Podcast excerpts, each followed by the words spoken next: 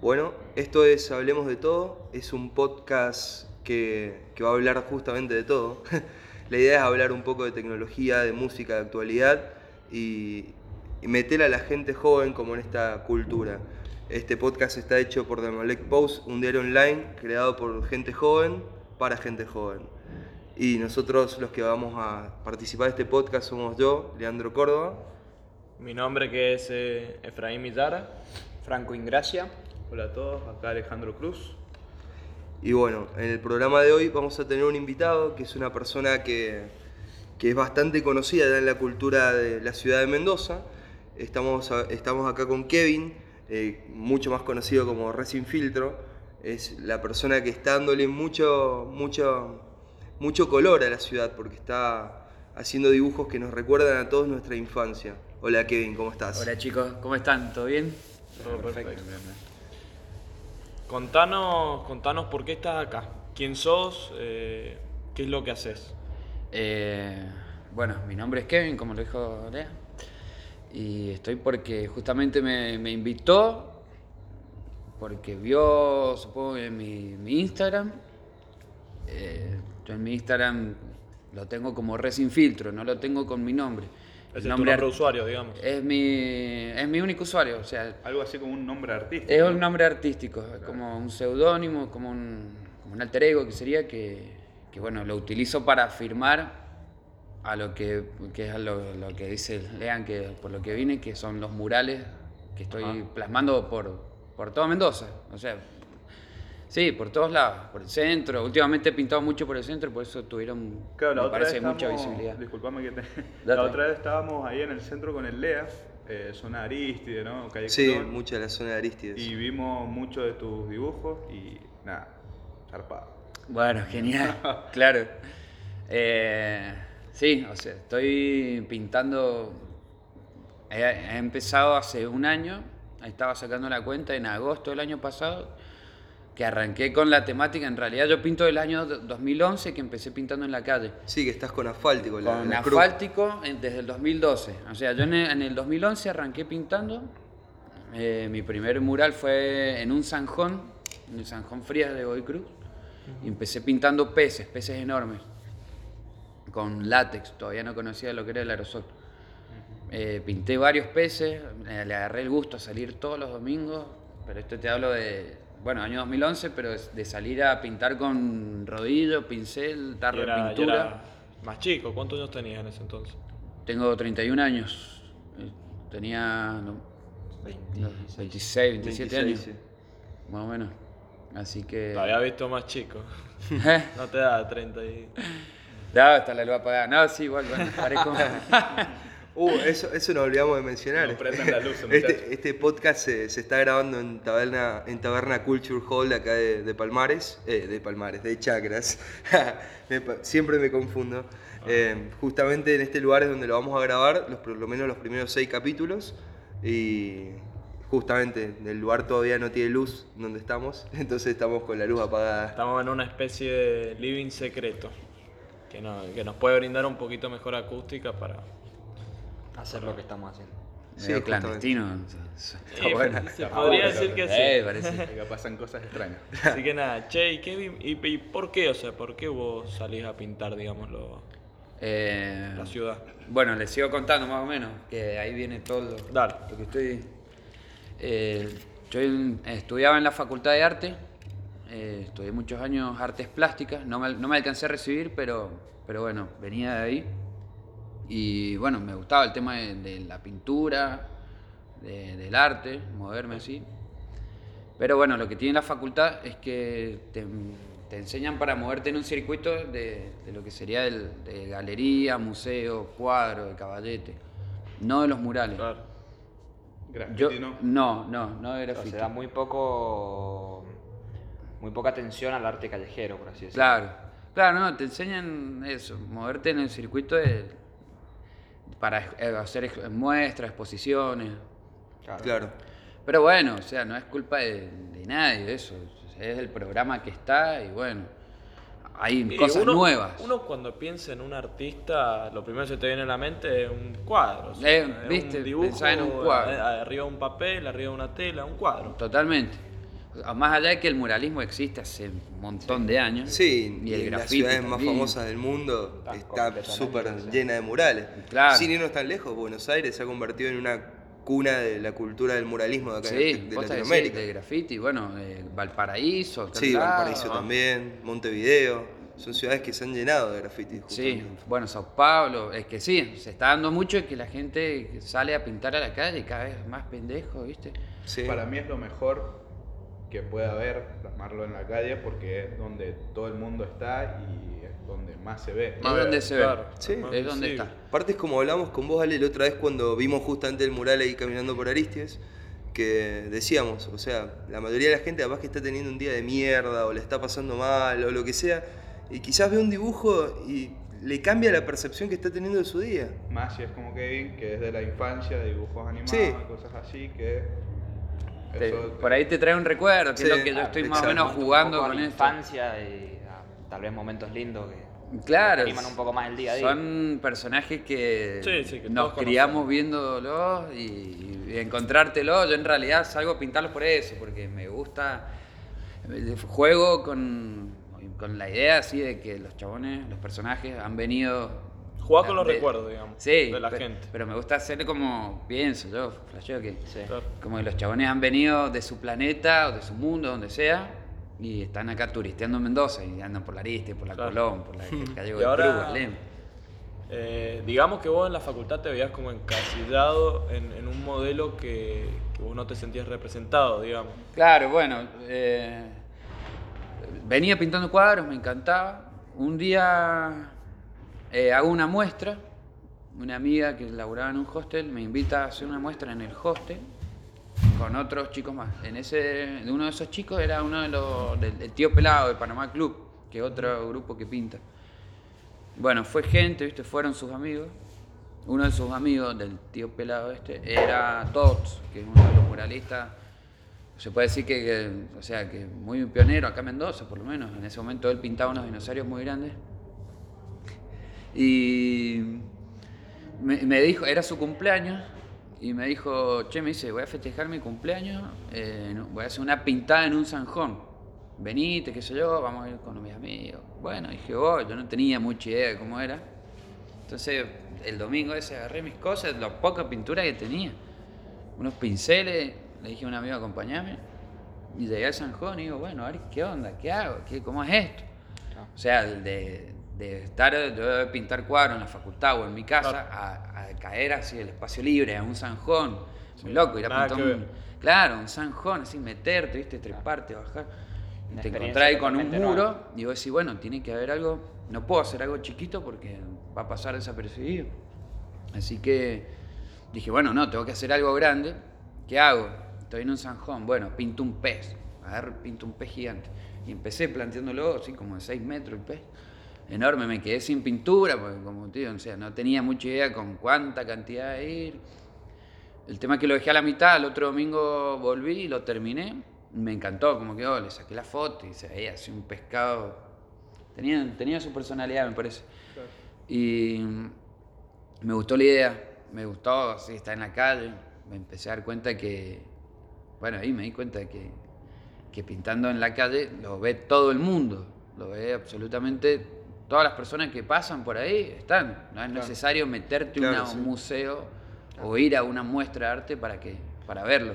Lo Bueno. ve gente que tal vez no está muy intrigada por el tema de lo que Claro. sería arte, porque una persona que va a una muestra de arte es una persona que o ya sabe o quiere empezar a estar en el ambiente. Totalmente. En cambio en la calle vos te cruzás, tal vez yo no tengo ni idea de arte y me cruzo algo y digo, fa. Bueno, hermoso". e- eso es lo mismo que pensé yo y de ahí viene, un paréntesis, de ahí viene el nombre mío artístico sin filtro, que no tenés un filtro cu- cuando está en la calle. Claro. Eh, no, no no tenés que entrar a un museo, porque es verdad lo que decís vos, que entra a un museo y hay veces que son pagos, así que personas que están interiorizadas en decir, ah, bueno, voy a ir a un museo, pero si no hay el 90% de la gente Sí, que el va caminando, no, denominador de la gente no entra al museo, la verdad. no hay un filtro. Allá de, la, de lo que salga o de qué sé yo. Es por un tema de que. Culturalmente. Claro, Culturalmente, si o sea. no estás intrigado, si no estás atraído por el tema, no lo haces. En cambio, al verlo en la calle, es... El arte viene a vos. Claro. El arte Y es no lo, revés, lo que me gusta. O sea, yo ir a la calle el arte que vaya a vos, no vos ir a, a verlo. Y es Bueno, parte del paisaje también, de la, la- ciudad. Y de Claro, todo. pasa a ser parte de la gente que pasa por ahí todos los días a laburar, ¿viste? O sea, hay gente que vive ahí, que sabe, yo porque yo lo pinto, ¿viste? Y yo me voy. El mural ya no es más mío, yo no me, no me siento más propio dueño de lo que Ahora es pinté. parte de la ciudad. Sí, Ahora es parte de la de la ciudad, ciudad. y, el que, Y de la y el- gente, y la la gente, gente que va, le saca fotos. y- Claro. Lo sube a las historias, eh, comparte con los amigos, le dice, che, ¿viste esto?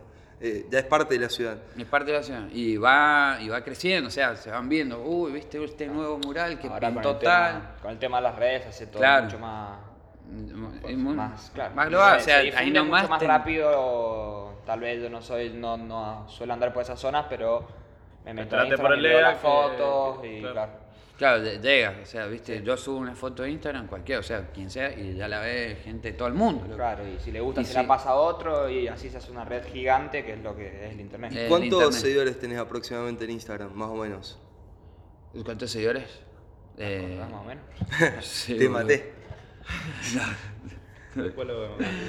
No, pero mira, el otro día que me hicieron una nota en el diario, está cerca de los 9000 por ahí. Ah, bastante bien estás ya. Eh, Sí. Bueno, en esa época empecé a salir a pintar peces, me re gustó, me copé un montón. Sí. Pinté muchos peces por Mendoza, así por todos lados. Y seguí yendo a la facultad.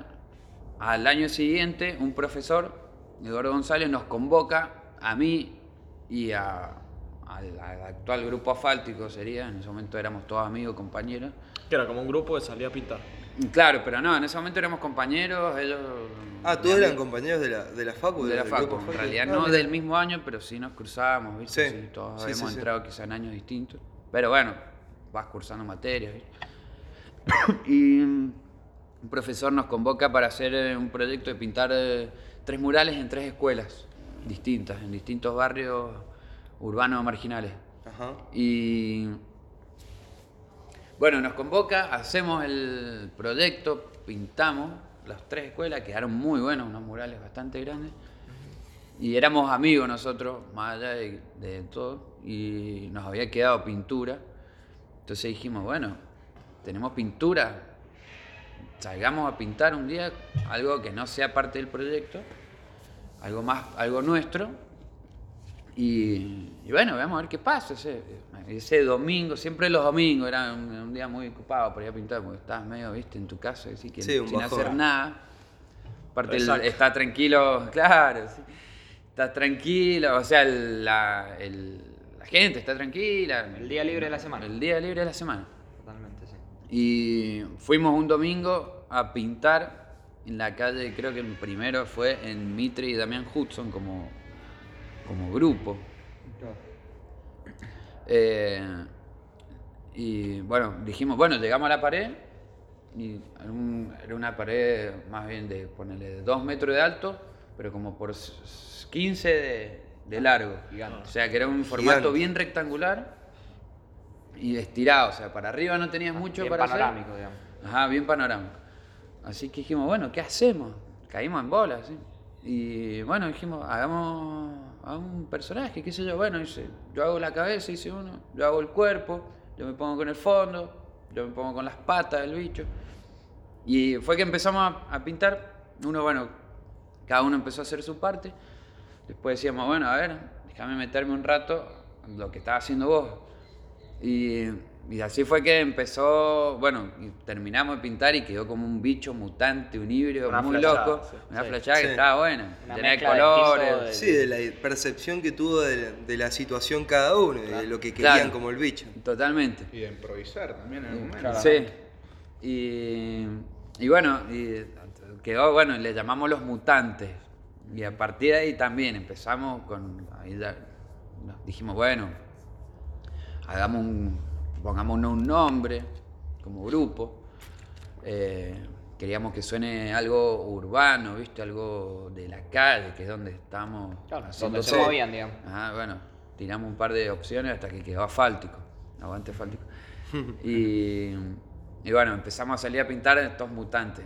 Llegamos a cada pared, se- veíamos el formato, pum, si era para ver- eh, vertical, subíamos una escalera, hacíamos un personaje parado, si era horizontal, uno acostado, bueno, como sea, hicimos unos perros, un perro que estaba durmiendo con ropa, ese ya no existe más, pero estaba muy bueno. Eh, bueno, pintamos una bocha de murales, una bocha en el 2012, el 2012, 2013, creo que salimos mucho a pintar. Pero bueno, como grupo y paralelamente cada uno, Claro, en ese momento sí, éramos claro. seis integrantes.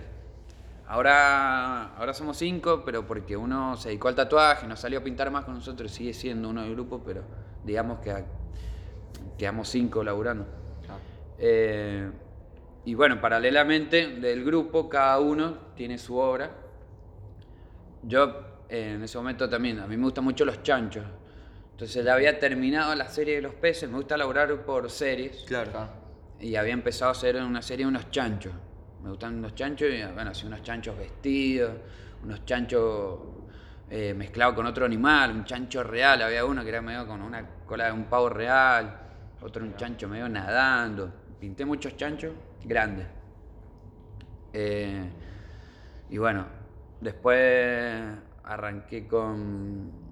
Hice varios. Y después me arranqué a hacer un, como unos bichos medio simétricos. Empezaba, empezaba pintando una parte y la copiaba del otro lado, ¿viste? O sea, para que quede bien simétrico. Claro. Y se iba armando así un tipo, así un ojo y el otro igual, a la misma altura, ¿viste? La nariz. Y, y armaba un, un bicho copado, importante, estaba bueno. Tengo una duda. Cuando vos salís a pintar, ¿salís con una idea muy fija? ¿O, o llegás al lugar, o sea, tenés más o menos una idea, pero llegás, improvisás, que, o salís ya con algo muy, muy fijo y lo plasmas? No, no, claro, no, eh, para nada. Voy más que nada improviso. Claro. Eh, Pero ahora con esto de los dibujos animados, ¿ya sabes cuál vas a pintar en tal lugar? más o menos, sí, o sea, viste, el- un, un rato antes o el día anterior voy, pido el lugar, Claro. pido las casuchas estas que de del diario, las flores. Sí.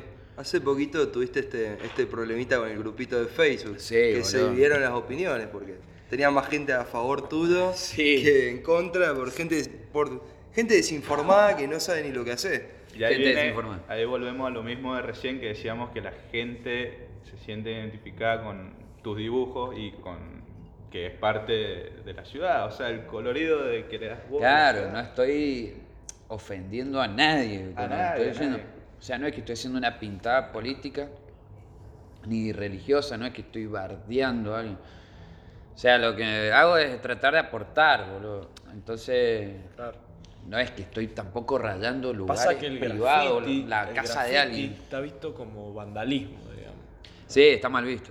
Eh, Porque la gente cuando piensa graffiti piensa el pibe que viene y te pinta el frente y te hace un dibujo, un radón o te escribe cualquier cosa. Claro. No, la un mensaje gente. político. Sí, o votada este. No, no piensa en la gente que verdaderamente está haciendo algo que aporta a la parte cultural de la ciudad. Sí. Pero yo Por eso yo pienso que, por ejemplo, este problemita que tuviste hace poco, eh, fue eso, seguro. Gente que pensó cualquiera. Pero y para ni qué problemita, qué problemita pues, Ah, en un grupo de está- Facebook, Mendocino en Alerta, algo así, Mendocino. una persona subió una foto de él pintando una casuchita esta de la luz y puso esta gente que siempre ensucia todo. No, y, y- y puso ahí haciendo la denuncia, pum, ya estaba notificado el 911 y, la- y ahí empezaron los comentarios. Vayan a laburar, tareas comunitarias, esto hijo de puta. Así, pum. Y pum, entre pum, esos pum, comentarios, ustedes no saben nada, este pibe es regroso, Claro. ¿qué pintó esto? Y ahí nomás eso, empezaron a. a Sí, hay gente que por ahí no entiende eh, esta diferencia entre el- lo que es arte o el propósito de por qué se hace tal arte y el vandalismo o el- esa segunda jugada que quieren hacer algunos. Yo creo que también hay bastante una, una, una barra de edad, ¿no? O sea, yo creo que hay gente, más que todo grande, que ya encuentra el la pintada callejera, el muralismo como algo, como habíamos dicho anterior, como un delito, como algo, vanda, como algo un acto vandálico. Además, y la más la gente joven, la gente joven ya lo, lo encuentra algo como un poco más la cultura de joven. Sí. Sí, es más también ligado al tema de la cultura pop y todo eso siempre Claro. fue como que la gente joven estuvo más ligada a la cultura del graffiti y, Y todo eso. acepta más Eso, eso que la gente grande que está más estructurada por ahí. Claro. Eh, Últimamente se está, creo que, aceptando mucho más el tema del muralismo. en- y más si son lados. estos dibujos que están buenísimos. Es que, así. es que aparte, o sea, pensémoslo de esta manera. O sea, Kevin no es que va a, pin- va a pintar en la puerta del negocio del McDonald's de calle San Martín. Él está pintando en las casuchitas de la luz. Que lo pinte en- también. Ahí yo te iba a preguntar, ¿cómo haces En la con florería, en ¿cómo lugares. haces con la municipalidad? O sea, que te da lugares. No, no, no, no, cero, acá no. Lo hago todo yo con mis pinturas, mis latas. No, sí, pero digamos, yo supongo que vos no puedes ir y Una decir, especie de "Che, ah, autorización". Claro, vos no podés ir y decir, che, me pinta pintar acá. Porque, digamos, no es patrimonio tuyo. No, por eso te digo, voy permiso, en la, en la casucha de los diarios, revistas, todo eso. permiso eh, ahí al- Voy, voy a hablar con el, con, Claro, Con el dueño de la propietario. casucha, Y si es un lugar, digamos, público. Eh, es que el trato no es bueno, las casuchitas esas, pero. No, Solo Esas es- casuchitas son, horribles. boludo, que- No, no, Hay yo- que darle Claro, más onda a las casuchitas. Claro, están- está Para mí bien, perfecto. está bien, ahí no tengo el permiso, pero ya están todas rayadas. Y yo de, última estoy rayando sobre algo que no está Y impecable. vos tenés la conciencia tranquila que vos le estás aportando algo a la sociedad. Sí, No igual aunque, mucha gente no lo ve, como el tipo este que subió la foto. O sea, para él Claramente, no le sí. daba lo mismo si yo estoy haciendo lo que estaba haciendo o si estoy poniendo Macri y gato. O sea, yo creo que le da lo mismo, porque en su cabeza no, no, no sé si logra No, sí, diferenciarlo. no, es lo mismo, para él es lo mismo. Él- para él, él lo que ve es que está rayando y mucha gente fue la que también vio eso, pero bueno, el triple gente fue la que, loco, Dejen de romper los haciendo". huevos. Claro. Sí, yo, yo noté mucha gente que reconoció lo que vos hacías, aparte. aparte. Mucha gente que, que ya sabía quién eras, Sí. sabía la clase de dibujos que hacía. Sí, sí, Es más, sí. gente que subió fotos de otros dibujos tuyos en la Ajá. misma publicación. Sí, yo incluso al principio me dio miedo, porque, uy, no. Está normal, está normal. Nunca te Ah. había pasado eso antes. No, boludo, yo, uy, la estaba viendo mucha gente, lo compartían y veía los comentarios negativos y decía, ay. Y después y me ponían, no, pero sí, y me etiquetaban, "Eh, el re sin filtro. Y yo iba y le escribía a esa persona. Ey, le digo, por la, la mejor, te agradezco un montón, pero por favor, no, me- no me etiquetes, le digo que no me quiero exponer. Le dije como cuatro o cinco personas eso hasta que después se me fue de las manos, Ya no-. Claro, dije, bueno, ya está. Porque aparte lo- los que le decía eso me decían, loco, me decían, velo como del lado positivo, te está conociendo un montón de gente. Y así fue, o sea, un montón de gente después me escribió, loco, gracias a esto, y ahora sé quién. Más o menos, ¿te hace". acordás qué nivel de interacción tuvo esa publicación? O sea, ¿cuántas veces se compartió? Más o menos. Una bocha, boludo. No, mucho. Estamos hablando mucho. de... El poder de las Eh, redes. mirá, en Instagram, no te miento, como mil seguidores así, de un día para el otro. Claro, Posta. para una banda. En Sí, dos días, Una exposición total, sí. compartidas infinitas, o sea, no infinitas, pero, Pero esto- muchas compartidas, loco. Y en Facebook también. A mi, le llegó a mi vieja, le- a gente del laburo, yo a la mañana laburo con la moto, luego servicio, servicio de mensajería. Y voy a los lugares. Y me decían, loco, te vimos en Facebook, ¿eh? pero mucha gente, loco. Bueno, pero esto es por algo público, digamos. Tu arte es público y la gente por ahí se puede sentir identificada, como no. Y es por eso que tuvo tanta repercusión esta crítica que te hicieron Sí. y también te salieron muchos a defender. Que eso también está bueno. Está Habla buenísimo. arte. No, a mí me encantó, yo ni me lo esperaba, de verdad que ni me lo esperaba. Te sentís más, más querido, porque tal vez al hacer algo tan público, Sí. tal vez vos no ves cómo, cómo la gente se reacciona con tu arte, sino como es algo que tal vez vos no estás en el momento cuando una persona lo ve y no sabe si le gustó o no le gustó, en cambio algo así tan expuesto, tan Claro, no sabía que de verdad Claro, que- mucha gente que le. O sea, te das cuenta ¿sí? cuando subió una foto porque te pone, eh, qué buena onda. Pero esto que le llegó a mucha gente, porque de verdad que en, en Facebook tuvo muchas compartidas, pero demasiado. O sea, te estoy hablando como 300 compartidas. Claro, y yo, eh, o sea, mierda. Kevin, escúchame, eh, tengo una pregunta y es sobre el futuro. Si tenés alguna especie, digamos, de. eh, ¿Cómo decirlo? Si tenés alguna especie de, de Objetivo. plan, objetivo con esto del arte, o que sé yo, algún día te pinta hacer otra cosa. No, obvio. Eh, o sea, de pintar otra cosa. Ya incluso medio que los personajes ya lo estoy haciendo, ¿viste? Pero quiero mm, imp- implementar, que ya lo estoy haciendo, eh, escenas, como, como situaciones de los dibujos, pero situaciones tipo meme. Me gustan mucho los memes. Me Ah. cago de risa con los memes. O sea, viste que hoy en día todo, Instagram sí. te pasás viendo memes. Te y te morí de risa y sigo páginas así. Y, y nada, me- quiero hacer escenas que sean tipo meme. Que alguien o yo, el otro día subí una, pero me gustaría hacerlas muy chistosas.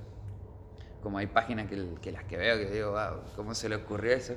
Que es algo súper cotidiano, algo que capaz que todos los días te pasa, pero alguien lo, lo grafica en un meme. Claro, eso Bueno, quiero hacer algo así con los personajes. eh, o, o con lo que esté pintando. Quiero pintar escena- de meme o, o los personajes del meme. Por ejemplo, el negro ese que sale así como pensando, que se señala la cabeza. Sí. Lo quiero hacer en un momento. Pero bueno, o como. Bueno, el otro día que subí una de coraje. Y coraje, que salía así como cagado. de miedo.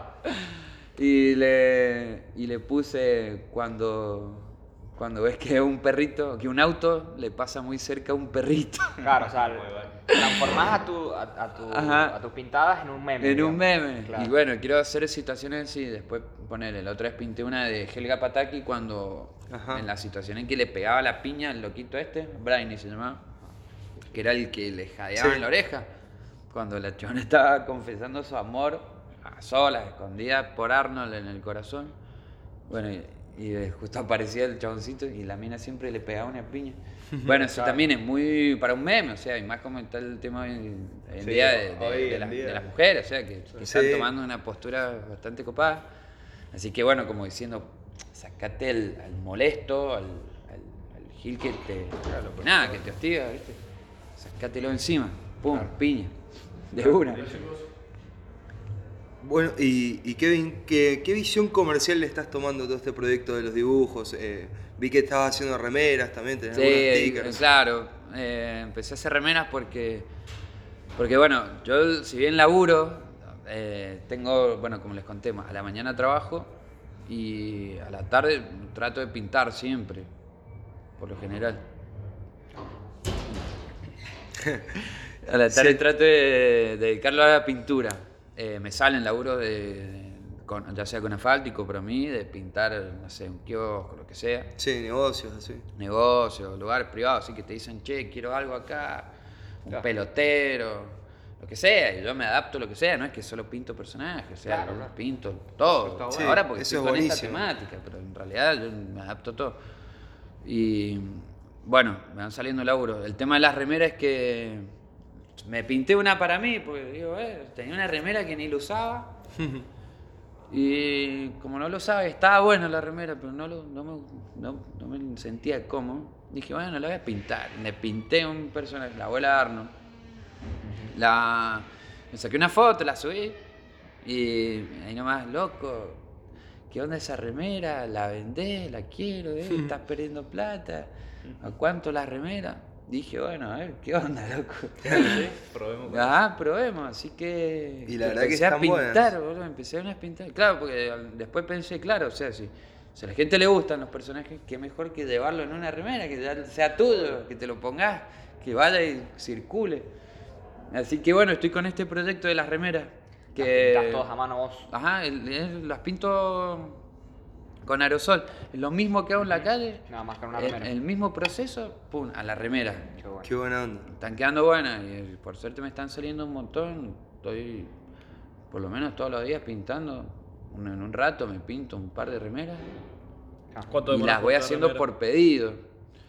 Por remera y una, unos 40 minutos. Ya. Es un laburito, digamos. Sí, claramente. Todo Pero- mano. sí. Sí, pero claro, o sea, yo igual lo veo como, como rápido. Porque ¿Y cuánto tardas más o menos hacer un- en hacer un mural, no sé, de, mediano, por así decirlo? O lo que has estado haciendo de, de pintar la, la eso, casucha de los diarios, ¿cuánto te demoras más o menos? una eso? hora y media tranqui, tranqui, estando muy tranqui, una hora y media, una horita y media. Una hora, lo puedo hacer en una hora. El de Helga, ese, bueno, ese lo hice en 8 minutos, Claro. Ni 10 así. Sí, el que está ahí en calle San Martín. Ajá, San Martín y Buenos Aires, creo San que. Martín. Bueno, es, claro, esos son los llamados, se llaman vómitos en la jerga del, del graffiti, el arte urbano es cuando va y pinta algo rápido, eh, pocos colores, pum, así, rellenás, delineado y nos vemos.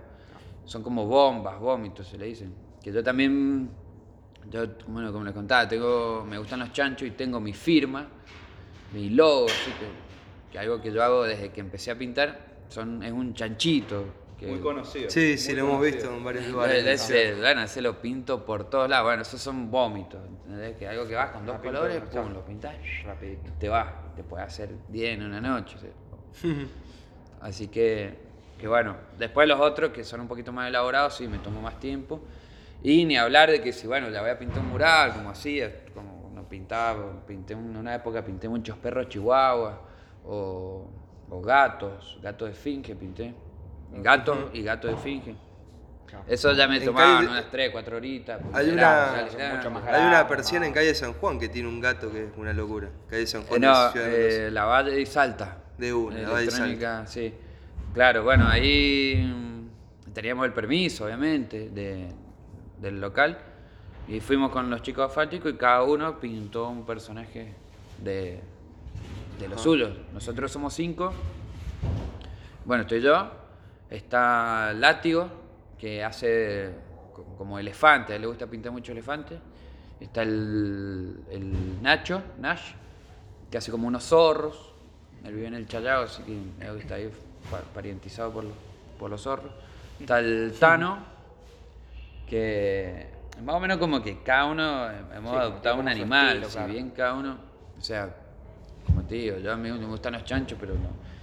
Salgo a pintar mis chanchitos, eso siempre, pero de pintar un chancho lo dejé hacer un, hace un montón. Ahora, he seguido con otras temáticas, ahora con la de Arnold, o sea, con la de los 90. Y está el Rojo Pavés, que pinta unos perros, que ha hecho una bocha de perros que están muy copados. Y, y bueno, ahí fuimos a la persiana esa y cada uno pintó. Y yo en ese momento era, estaba con, a full con, la, con, los, con los gatos de esfinge, que me encantaban porque eran, son esos gatos que son arrugados, que no tienen pelo, ¿viste? Con los ojos gigantes, Super orejones. saltones, sí. Tan, bueno, me parecían súper alien. Así que pinté un, también un montón de esos. Qué buena onda. La verdad que un gusto tenerte, Kevin, poder conocerte un poco más, poder compartir todo esto que vos haces con quizás mucha gente que quizás no te conozca Yo, o, no, haya yo no visto, te conocía. De una. o haya visto tus trabajos y quizás no sepa quién sos vos. Así que eh, te vamos a dar un espacio para que quieras, no sé, decir lo que sea, eh, publicitar algo, decir algún Mandar un lanzamiento, saludo, Pidan remeras. saludo, pidan remeras, tu Instagram, lo que vos quieras. No, bueno, agra- agradecerles a ustedes, loco. Desearles la mejor con este nuevo proyecto que están armando. Sí, justamente soy el invitado del Soy primer el capítulo. primero, así que mortal, loco. Después pásenme, así yo lo comparto. Y nada, eso, que, que ap- apoyen. No sé qué decirlo. que estoy contento. ¿Cómo es tu Instagram? Así la gente. Mi Instagram es Resin Filtro. Todos juntos, sí. Resin Filtro, ajá, todo junto. Sigan loco. Sigan. Síganlo. Ajá. un seguidor te ganaste, por lo menos. Bien loco. Dos, dos, dos. Cuatro somos. Pero esto está saliendo en vivo, ¿cómo es? No, No, no, no, no. no, No, creo que esto va a estar en distintas plataformas de streaming. Ajá. Eh, también va a estar en YouTube, eh, pronto en Spotify y en distintas plataformas. Qué bueno, bueno, genial, y nada de eso. les- Sí, lo pueden escuchar cuando quieran. Claro. Eso es lo, lo bueno del podcast. Porque la gente a veces está muy acostumbrada al programa de radio de, bueno, tengo que escucharlo una hora y, y sentarme y prestar atención. En cambio, el podcast vos lo puedes poner en cualquier momento, micro. en el micro, Claro. en- mientras estás yendo al laburo, lo que sea. Y, pintas un mural. Sí. y distraerte una De horita, una, una, horita y media. Y que lo bueno es que es, si no te alcanzó en tiempo, lo puedes parar y lo seguís en cualquier momento. Claro, o sea, es como un video de YouTube que, Claro, es como- Sí. que digamos, lo querés ver sin cuando vos imagen. querés. Pero sin imagen. Ah, claro, pero audio. Mortal, loco. Gracias. No, gracias a Un gusto vos. tenerte acá. Un gusto Gracias a tenerte. ustedes, chicos. Bueno, iniciamos este segundo bloque de Hablemos de Todo, de este primer episodio que comenzó con la espectacular entrevista que le hicimos a Kevin, Resin Filtro, mejor conocido, este grafitero que iluminó la ciudad. Esta segunda parte va a tratar básicamente de streaming, esta nueva forma que nos está llevando a ver el arte, a vivir el arte y a llevarlo de otra manera, a ver las películas de otra forma, a escuchar música de otra forma. Eh, ¿Qué, qué segmentos del arte vos pensás, Lea, que, que, que el streaming está interfiriendo? Básicamente yo creo que en el mercado argentino se notó mucho la llegada de Netflix, por ejemplo. Cada vez más familias ven películas y series on demand Y ni hablemos de Spotify, que yo creo que absolutamente todas las personas ya lo están usando. Sí, sí, Spot- no solo Spotify, YouTube. Sí, YouTube, Sí, YouTube de toda la vida igual. YouTube es el líder del sector. Se están poniendo mucho de moda que todas estas plataformas tengan Plus o Premium. Bueno, Lea, nosotros tenemos YouTube Premium. Sí, y eh, es muy útil. Yo lo estoy yo lo he estado usando esta semana y básicamente lo que te ofrece es poder, poder descargar los videos, te ahorras la publicidad, o sea, no hay publicidad y también podés escuchar la música, digamos. Vieron que, que vos pones YouTube y si sacas la aplicación se va la música. Un bajón Sí. Eh, es un bajón, pero bueno, con YouTube Premium ahora te permite usar YouTube muy parecidamente a Spotify, digamos. Eh, Sí, ¿sabes? a la vez es diferente porque es como. Es otra forma. Para mí es una más un complemento. Quizás eh, yo, porque ahora estoy en una prueba gratuita de, tres me- de cuatro meses, entonces quiero también ver cómo funciona este sistema. Y. Después veremos. Yo Que creo que en un que- futuro yo no lo pagaría. No, no Claro. siento que es algo que. Dicho sea de paso, cuesta 120 pesos por mes. Ahora la Bastante pregunta es, caro. ¿quién lo pagaría? La verdad que yo no. Cuando Spotify por 140 te da un plan familiar para cinco cuentas. Hay mucha gente que por ahí YouTube la usa para ver solamente videos. Mi caso. Cualquier otro tipo. Mi caso, música. por lo menos. Sí.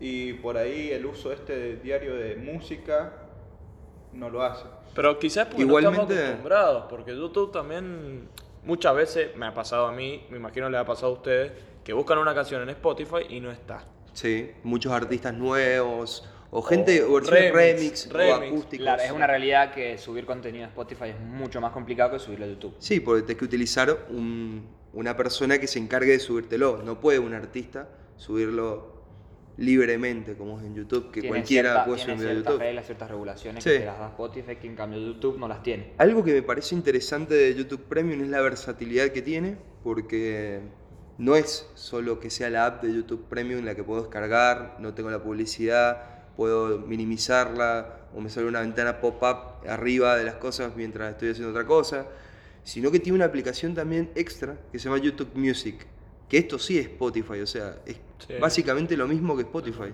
Pero ahora la pregunta es, ¿por qué usar Spotify teniendo este servicio YouTube Music? Yo te respondo bastante fácilmente. Eh, generalmente la música uno la escucha desde el teléfono en el día a día. eh, y a nivel, por ejemplo, en la calle, el gasto de datos móviles del teléfono, el 3G y 4G, es mucho más bajo en Spotify, que solo te carga audio, a YouTube que te carga audio y video, o en todo caso, eh, la imagen. Igualmente ambas tienen la posibilidad de descargar vos el contenido y poderlo verlo offline. Claro. Y YouTube ahora está empezando a manejar un- una cierta cantidad de material exclusivo, que es como una excusa para decirle a la gente, sí, estás pagando 120 pesos por algo diferente, un- una materia diferenciadora, por ejemplo, hay un documental de Maluma, hay un par de videos de algunos youtubers muy famosos a nivel mundial eh, que son solo para YouTube Premium. Tiene como unos ganchos que están tratando de atraer ese consumidor de Spotify, que hay mucha gente que es muy fiel a Spotify, quizás porque es el servicio creo que es el más utilizado a nivel sí, mundial. sí, sí, sí, de ninguna Y que- es uno de los ojo- pioneros. Ojo que nos estamos fijando en los consumidores y no en aquellos que hacen el contenido, que no solamente son los músicos, sino que también hay gente que crea contenido de videojuegos, crea contenido para hacer otro tipo de cosas que nos No están sea solo referidos a la música. Sí, es verdad. Es que son plataformas ojo, diferentes. sí. Y ojo que ha tenido muchos problemas YouTube últimamente con eh, esos creadores de contenido. Que Sí. no lo ha sabido, no lo supo, eh, digamos, como darle mimos y por eso migran a otras plataformas, como en el caso de gente que crea contenido de videojuegos y se Sí, muchos Twitch, miraron a Twitch o a Mixer, ¿cómo se llama Mixer también. Eh, ¿Por qué? Porque en- Ninja. Ninja se fue Ninja de Twitch se, esta se fue, se fue de Fue el Twitch. gran golpe a Twitch. el- Sí, Microsoft se hizo el mercado de pases del fútbol, pero de los videojuegos. Y Ninja yo creo que... Es una de las personas más vistas del internet. Debe Bueno. ser, no, en Twitch debe ser la persona más vista. Seguramente eso. Aparte, sube videos de Fortnite. Fortnite es lo más Sí. tendencia del universo. o sea, Siempre hubo mucha rivalidad, básicamente, en 3, 4 juegos eh, en la plataforma Twitch, que fue Fortnite, cuando salió Apex, también Sí, Apex, tuvo de bastante, de EA Games. Estuvo en el top. Y estuvo también, hay mucho, hay mucho mercado, por así decirlo, de que sigue, sigue estando del LOL. El Ah, LOL, League of Legends. Counter. Sí, League of Legends está. League of Legends está tratando de captar un público nuevo con esas publicidades bastante copadas que han hecho. Que bueno, ahora que tengo YouTube Premium no las veo más. Pero antes eh, las veía siempre. O sea, esa de. ¿Quieres jugar videojuegos? Sí. Y todas esas están muy buenas, Pero la creo verdad. que Twitch siempre sigue, sigue teniendo ese porcentaje de, de seguidores fieles a ese juego, digamos, a ese juego o a esos otros del estilo, por así decirlo. Bueno, lo mismo, esto también es un negocio, ¿sí? Los creadores buscan generar ingresos y por ahí otras plataformas que no son YouTube Les dan mejores le ingresos. dan mejores ingresos. Exacto. Sí, justamente este pase de, de este, de este chabón ninja a Mixer fue, fue esto. Claramente fue puro, puro económico. Justamente la, fue la aplicación número uno en descargas de la, de la App Store y del Play. Store ese día, o sea. Ojo, y que está poniendo muchas trabas con el copyright también YouTube. Sí, y trabas a creadores que son youtubers que se encargan de hacer reviews de música, de películas. John Track, por ejemplo. Sí, eh, John Track es un, eh, Alvinch, un- el colombiano. un youtuber español que se dedica a hacer review de, de canciones, las, digamos como que las analiza desde un punto de vista más musical. Y pobre no puede poner más de 5 segundos una canción porque se la... Le desmonetizan los videos. YouTube le da de baja la monetización de los videos, o sea, se queda sin plata el flaco. Sí, sin irnos a España, o sea, acá te lo resumo, por ejemplo, el youtuber que resume películas, hace resúmenes de sagas de cine, eh, que con ese tono chistoso y esa voz que utiliza él, no puede utilizar a veces eh, muchos fragmentos eh, de, lo, de las películas por eso mismo, o sea, él mismo dice que le han bajado videos, hace poco subió un- de la saga de Shrek y le bajaron el video, o sea, yo creo que YouTube está perdiendo ese mercado por, por estas trabas que le pone a los creadores. Trabas de copyright, trabas de, de desmonetizarle videos porque está poniendo algo que hizo otra persona. Le pasó a Luisito Comunica, o sea, le bajaron un video, la monetización de un video porque CNN había compartido su video. Ajá, du- du- y le dieron la monetización a CNN en vez de a él, cuando él era el creador original del video. CNN de Chile encima. Sí, Nada que después salieron a pedirle perdón y lo llamaron a entrevistar y todo. Pero yo creo que YouTube va a tener que rever este sistema. Capaz que con Premium le estén dando un poco de rédito más, pero a los creadores grandes. O sea, YouTube está perdiendo al pequeño creador que yo creo que está migrando a otras plataformas. Y ahora se suman a la competencia otras plataformas más, ¿eh? Como en el caso de Disney Plus, por ejemplo, que anunció que iba a salir. Sí, yo creo que Disney Plus al principal que va a bajar ahora va a ser a Netflix. Porque convengamos que después de la compra de Fox, Disney... Competi- competidor eh, directo, digamos. Sí, Disney es dueño de casi todo el cine después de la compra de De Fox. todas formas, según un estudio, lo que te va a venir a ofrecer Disney Plus es solo el 16% del contenido que tiene Netflix. O sea, tampoco es la gran Pero cosa. convengamos que el contenido original de Netflix ha bajado su calidad terriblemente. Mm, No, No, yo, sé. diría, yo diría que ha subido. Con la película de Adam Sandler y Jennifer Aniston tuvo 30 millones de vistas Sí. en tres días. Personalmente no me 30 pareció millones. muy buena, gustos, pero fue, fue un batacazo tenés histórico. a dos ac- actores Sí, de primer nivel. nivel. Pasó lo mismo con Roma, nominada al Oscar, ganadora del Oscar, primera película de la historia del streaming. Alfonso Cuarón. Alfonso Cuarón, director de con todas las palabras, un elenco sin actores conocidos que se convirtió en estrellas. Ya Netflix venía pegándole en los Oscars con documentales, pero Roma cambió todo el paradigma, una película en blanco y negro que la- lo posicionó a Netflix en un mercado nunca antes visto, que opino que si no ganó mejor película fue solo porque las salas de cine al otro día se iban a querer pegar un tiro, no iban a tener la exclusiva. No sé qué opinan ustedes de, de toda esta movida de Netflix. Igualmente yo creo que Disney Plus viene a tapar un hueco de una generación que necesita un contenido diferente. ¿Qué generación? Tiene mucho contenido Disney. Es que ¿eh? tiene un contenido muy variado, porque tiene todo lo que es el universo de Pixar, que quién no le gustan las películas de Pixar, todo el universo de Disney, todo el universo de Marvel, que hoy, después de Avengers Endgame y el furor que fue, yo creo que todos sabemos que Endgame fue, fue el furor total del la cine. película más taquillera de la historia. Sí, allá alcanzó ese récord hace un par de semanas con, con su reestreno y sí, llegó a ser la película más taquillera de la historia. Sumándole eso, que tiene también la saga Star Wars, todo el contenido de National Geographic y de Los History Simpsons. Channel. Y Los las 30 Simpsons. temporadas de Los Simpsons, es verdad. Que va a estar en exclusiva en Disney Plus. Va a ser el Telefe, de- el Telefe de- del streaming. Internet, Sí. sí. porque Telefe te pasa Los Simpsons 24-7. Yo Van a hacer lo eso mismo. es lo que más atrae a los jóvenes, ¿eh? Y la verdad que tener las Aparte, 30 el- temporadas a tiene- mano. Todo. Tienen los, los grandes universos cinematográficos como puede ser Star Wars, como puede ser Marvel, todo lo que sería... Anunciaron que van, a, que van a hacer series exclusivas de Star Wars, de Marvel. Eh, de Clone Wars. Sí. Como la que estaba en, en Cartoon Network, ahora la van a volver a, a hacer Ajá. en Disney. Sí, leí que van a seguir sagas de, de Avengers que, que quedaron inconclusas, como por ejemplo Black, Black Widow. Sí, sí, sí, era una película que ya Marvel nos venía debiendo hace bastante tiempo. Van a hacer una la serie- película- La fase ocasiones. 4 de, de- que anunció Marvel, que la anunció en el Comic Con de San Diego Sí. hace un par de semanas, anunció cinco películas y cinco series. ¿Qué anunció? Claramente, esas cinco series están, están en exclusiva en Disney Plus. Las cinco películas que anunció: Black Widow, Shang-Chi, Los Eternals, Doctor Strange, la segunda, y Thor 4, Love and Thunder. Claro, está dando el paso después de haber matado a los personajes que toda la gente Claro. se enamoró y está tratando de enamorar a la gente con personajes nuevos. Claramente, están renovando sus superhéroes, por así Sí. decirlo. Ahora, ahora, pará. Han fichado actores de lujo, seguro. ¿Por qué querrían renovar a estos actores? Porque pagarle el sueldo de Robert Downey Jr. no lo podían hacer más. Sí, no, en realidad yo creo No que creo que para darle, yo creo que ya tenía como un ciclo cumplido. Hace cuántas películas venimos viendo generalmente al, al mismo grupo de superhéroes en distintas Yo creo ocasiones. que pasa más por eso que... Sí, yo Sí. creo que ya es como que han decidido darle como un fin Sí. a ese, A ese etapa. grupo y Sí, darle, no- darle lugar a uno nuevo, como pasa en los cómics. Sí, un grupo que enamoró hasta las personas que, que no le gustaba esa clase de superhéroes. Yo creo que con Iron Man hasta la persona que odia a los superhéroes ganó un afecto viéndolo como un alter ego. Sí. Claramente. Muchos cambios también en las películas que dieron noticias, los mismos integrantes de Marvel. Dijeron que iban a cambiar algunos superhéroes, como estamos Bueno. hablando, y otras cosas también en las tramas. Y Sí, se suma todo el tema del multiverso ahora que Sí, se presentó en con- Endgame. con que se Endgame. suma, claro, se suma ahora en la parte de la, justamente la película de Doctor Strange.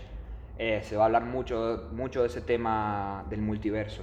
Dijeron que iba a ser la primera película de terror del universo Marvel. Habría que ver cómo la afronta. Hay que ver sí. cómo lo afrontan. Vale. También tema- le- leía que quieren fichar a Keanu Reeves también, ahora, que está siendo un actor muy mainstream ahora. Sí. Sí, Lo leía que lo hay querían ver fichar. qué- sí, hay que ver qué pasa con eso. Tema también lo que hablaba Ale de- del cambio de, de los superhéroes conocidos.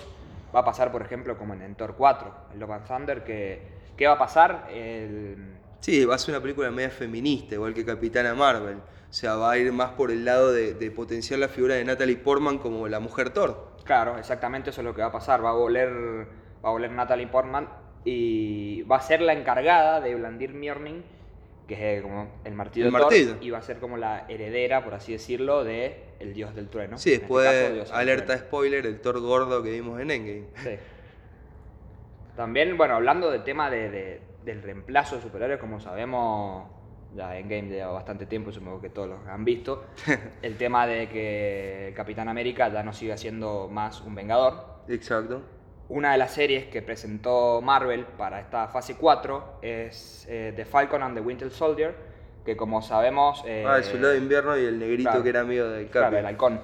Ajá. Como sabemos, eh, Capitán América le da el escudo al halcón y ahora va a ser una serie en conjunto del halcón con el escudo y el soldado del invierno. Claramente Disney Plus está apostando con todo porque Sí, está... también. Quieren renovar su gama de superhéroes. Sí, no, y yo creo que Disney con esto está diciendo somos dueños de todo, queremos que nos vean a nosotros y no vean más a la competencia. También, aparte, también están apuntando mucho a darle más énfasis a superhéroes que si, ya, si bien ya nos, nos estaban presentados ya en el universo de Marvel, no tenían su protagonismo, como Sí. pasa con estos dos que acabo de nombrar, como pasa con WandaVision también. también es otra serie que presentaron para, para Disney Plus, también va a pasar con Loki, Uf, y también- el villano que nos enamoró a todos, Claro. Loki.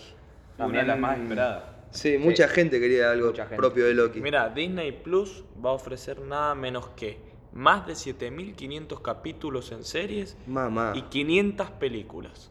una locura.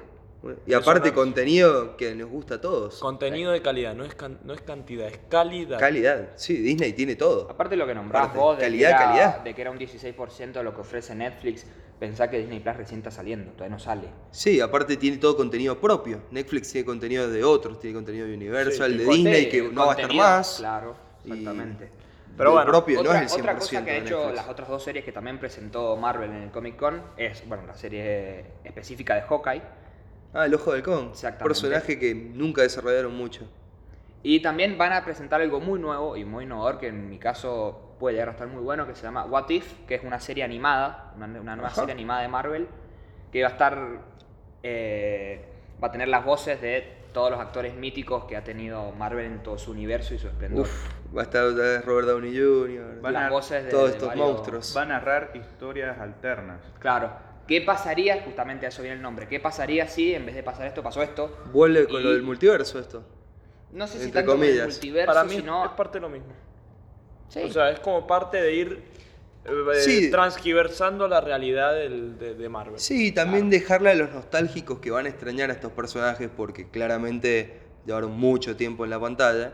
Le están dando esta posibilidad también de, de seguir viéndolos de otra manera, porque ya no van a ver sus caras, pero los van a escuchar y van a ver otras historias. y Yo creo que, que está muy interesante esta Lo pueden propuesta. desarrollar mucho mejor al ser animada. No, y al ser serie bueno. también, porque al ser serie tiene la posibilidad infinita de ir también testeando lo que quiere el público y si, si pega, sacar en miles y miles de capítulos. Exactamente. Yo creo que Disney Plus va, va a pegar un batacazo posta. ¿Y cuándo sale esto a todo esto? El ¿Cuándo 12 sale? de noviembre sale Disney Plus En Estados Unidos, en Estados Unidos. ¿Alguna noticia para Acá en Latinoamérica? Latinoamérica todavía no hay noticias. Como siempre. ¿Qué precio va a tener Disney Plus? Y en, en Estados Unidos va a salir 7 dólares por mes. La o- mitad de Netflix en Estados Unidos. Sale 14 dólares. Exactamente. O 70 dólares al año, que me parece quedan 5 dólares 89 por ahí. Que es un buen precio. Sí, para el mercado estadounidense que, que tiene un poder adquisitivo más alto y que consume mucho de esto, es un buen precio. Yo creo que va a pegar un batacazo. ¿Cómo hace la plataforma? ¿Es interactiva? Sí, muy parecida a las que... Se han, Sí. filtrado, se han filtrado, han mostrado varias fotos de cómo hacer la, la La plataforma. Me la pareció interfaz. muy bonito eso de lo- la animación de los iconos. Sí. Me pareció Yo muy creo que va a bonita. estar- Sí, la- no hay mucho por dónde ir, va a ser bastante parecida a Netflix, con Sí. detalles estéticos distintos claramente, pero ¿Se puede usar sin conexión también? Sí, Sí, sí, sí. Va a usar offline. la misma tecnología que usa hoy en día ESPN Plus. Sí, porque bueno, como, como todos sabemos, cuando compró a Fox, adentro del paquete de Fox, ¿qué venía? ESPN y todo el universo deportivo de Fox. Que también se rumorea que en un futuro Disney Plus también le gustaría transmitir deportes en streaming. Ser la primera plataforma de eso. Sería un golazo porque muchas personas estamos todavía ligadas a un sistema de cable por esto.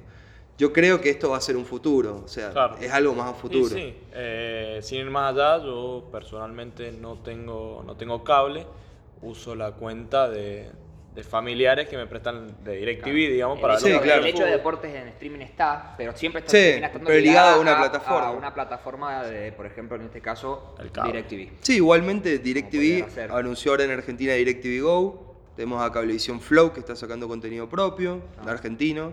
Tenemos a Movistar Play que llegó ahora desde España. O sea, yo creo que estamos, o sea, Movistar Play se vende como servicio de streaming. O sea, algo de 500, 700 pesos por ahí. Y vos ves todo el contenido de streaming. No, no tenés un decodificador, lo tenés que ver por, por la app de Smart TV o una aplicación. Igual yo creo que todo tiende a eliminar eso. eso La barrera de tener el aparatito. El decodificador, porque me parece algo innecesario. Sí, una antena. más un- ahora. Piénsenlo así, una antena en el techo de tu casa para captar la señal. O sea, si ya tenemos wifi. Está bien, la- está bien, las velocidades, particularmente acá en nuestra provincia, no son para nada. Sí, y la, y la rapidísimas. fibra óptica no está al alcance de todos todavía. El día, yo creo que todo tiende a que, a que vamos a terminar usando fibra óptica, vamos a tener todo servicio en streaming.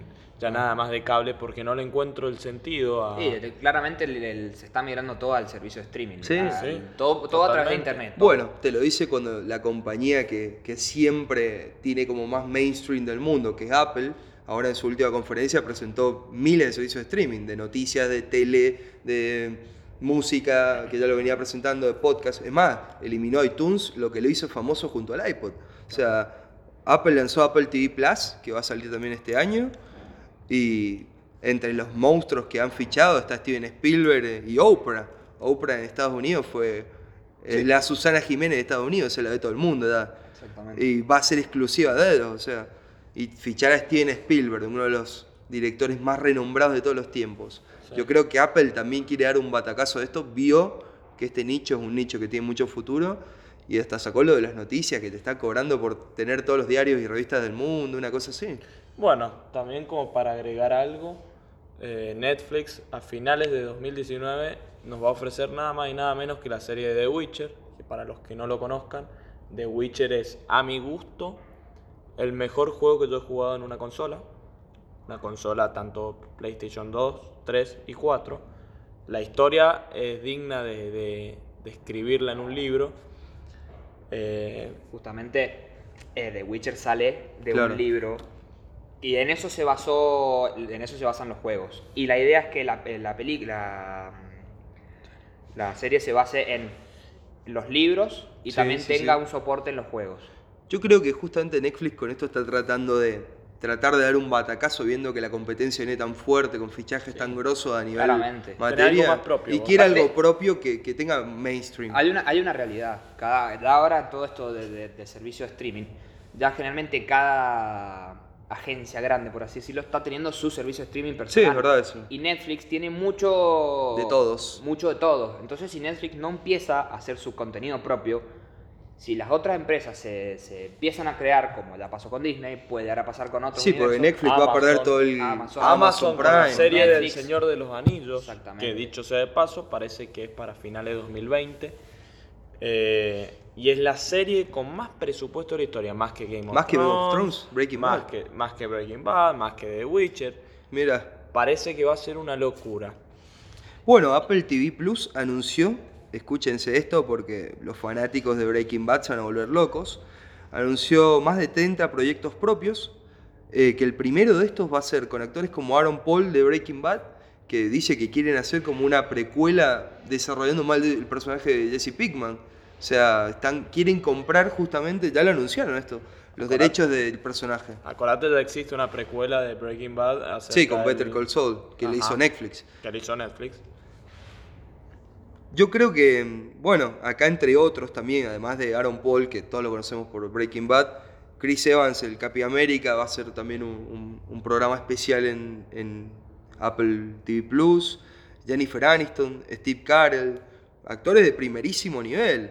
Aparte, Apple ofrece algo que no ofrece ni Disney ni Netflix.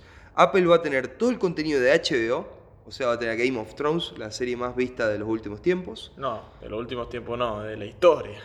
Es- fue un furor terrible Game of Thrones, o sea, esa es la realidad. Y lo sigue siendo, ojo. eh. Va a tener también el contenido de CBS, que es gigante, y va a tener todo lo que tiene Amazon Prime.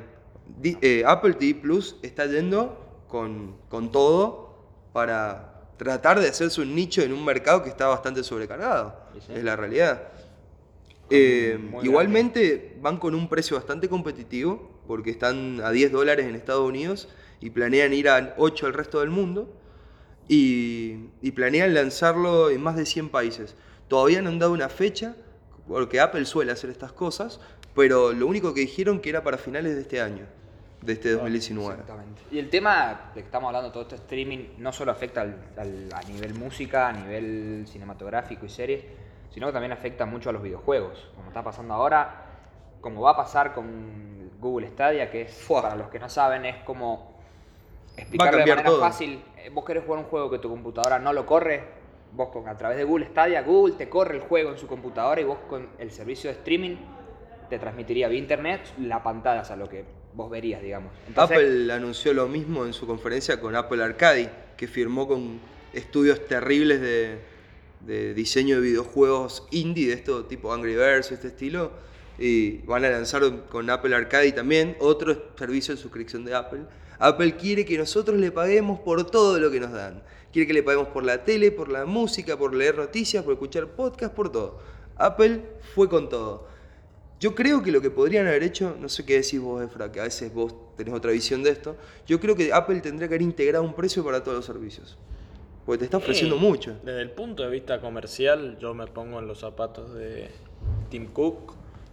La verdad que no. O sea, si yo te puedo vender a vos el Apple TV, te puedo vender aparte Apple Music, te puedo vender aparte Apple. Bueno, de lo, de Apple Arcade que dijiste, de los juegos. Algunas cosas Apple son News. obligatorias. Como Sí, que- Apple Music lo, lo integraron tanto al sistema de que hace que si un usuario es de Spotify parezca que Spotify es un sapo de otro pozo y no se vea bien como, como se ve Apple Music claro. por la integración que han hecho en el ver, software. ellos son libres de hacer lo que, Sí, lo que por algo son quieran. la empresa de software que está haciendo lo que hace siempre. Claro, es la empresa, si no me equivoco, la mejor valuada del mundo. Anda por ahí. Sí, anda por ahí. podio. Generalmente suele ser la más innovadora. Sí, Claro. siempre es la Hace que todo lo que hace. Sí, siempre la que tiene más mainstream en no todo. sé si más innovadora, es la marca que genera tendencias. Sí, Ejemplo exacto. claro de esto El fue el, el el sensor de huellas, el notch en los teléfonos. El sensor de huellas en los teléfonos existe de hace mucho.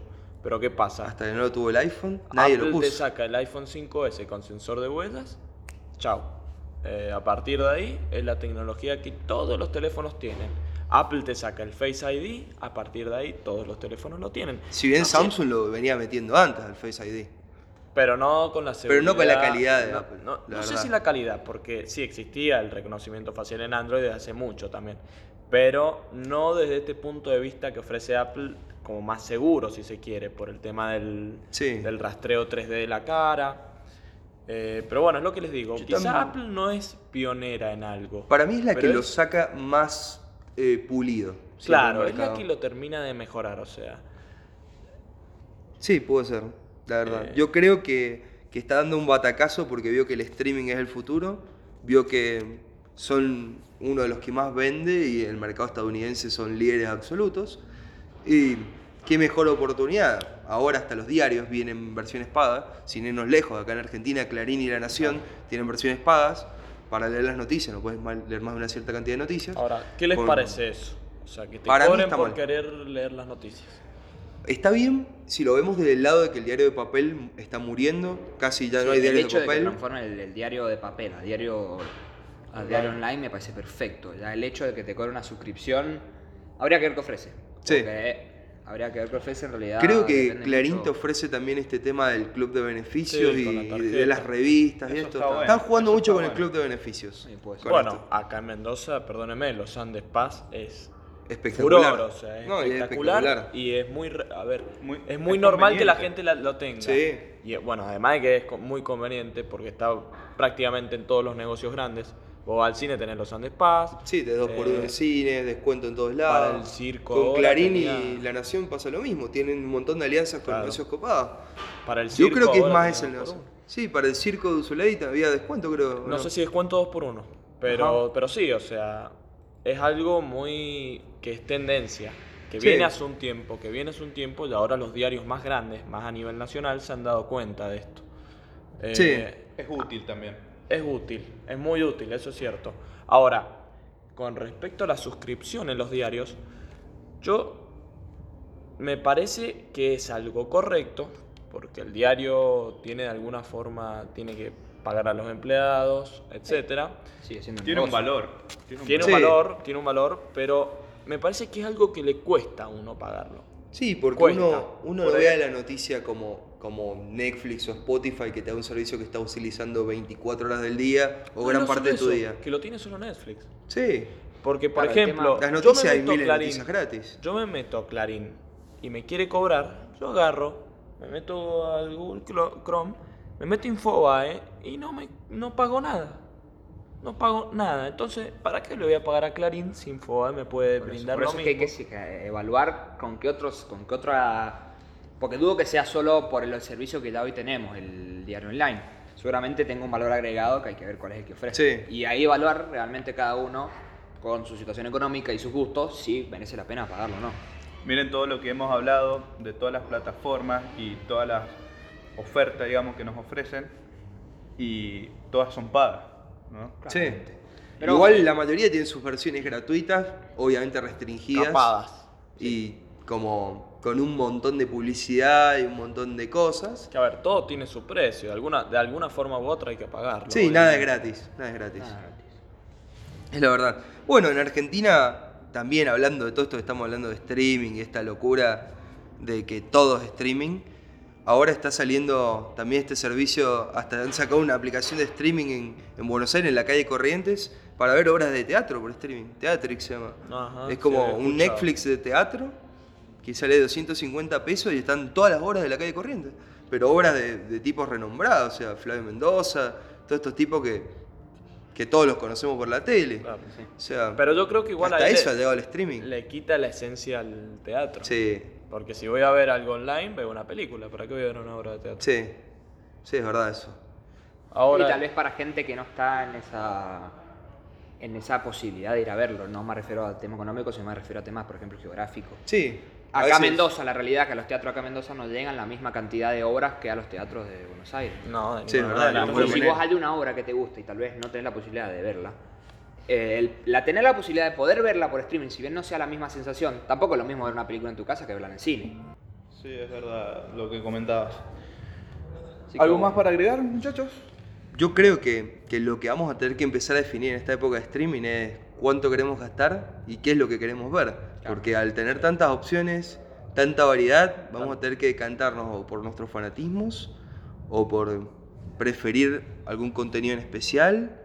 Porque la verdad, teniendo tantas opciones en el mercado, yo creo que no va- nos va a ser imposible pagar todos los servicios. Yo creo que aparte esto también va a ayudar un poco al el hecho de automejorarse por el tema de que hay más competencia, la oferta y demanda van a tener que mejorar su, su- las cosas que ofrecen. ¿Y Así quién que, apoya a los pequeños creadores? Que Sí. Eso es importante también. Yo creo que en la industria de la música, en eso YouTube le gana fuertemente a Spotify, si bien Spotify es ultra líder, yo creo que en la música pasa eso. Eh, yo creo que la- acá la, la jugada va a ser entre diferenciar la calidad del contenido y la cantidad. Y ver qué Eh, pagamos, y ver qué pagamos. Sí. a qué nos gusta y qué no. Es, es todo muy personal, o sea, Sí. si a mí me gusta Game of Thrones, voy a pagar HBO. Si a mí me gusta Disney, lógicamente voy a pagar Disney Plus. O sea, va más que todo por un tema de gusto, me parece a mí. Quizá alguno te ofrece un poquito de esto, el otro te lo saca por acá, el otro te agrega esto. Están todas hoy en día muy, muy igualadas, si bien siempre hay algún rey en cada sector. Está todo muy igualado y está todo permanentemente en competencia.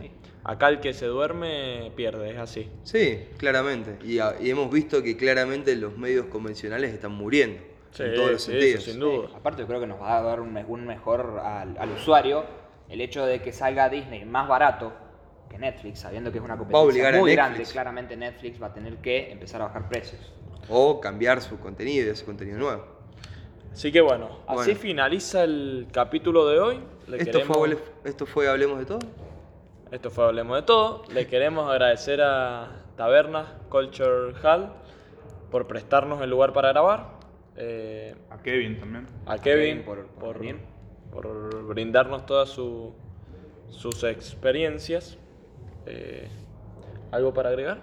Nada. No, nada, que nos sigan en las redes sociales de Malbec Post, que vamos a estar subiendo los avances y diciendo cuándo subiremos las cosas. Y eso. Y contarles que vamos a hacer un, ca- un capítulo por semana. Todos con este estilo de, de variabilidad, de tener entrevistas. En algunos pensamos también contar con alguien que toque música en vivo, para ir generando también esta, esta perspectiva de mostrar la cultura joven y también informar de una manera a la gente joven de las cosas que les más les interesan. Claro. Así que bueno. Bueno, Así que bueno. Muchas eh, gracias por escuchar y nos vemos en el próximo capítulo. Ha sido un gusto. Nos vemos. Chao.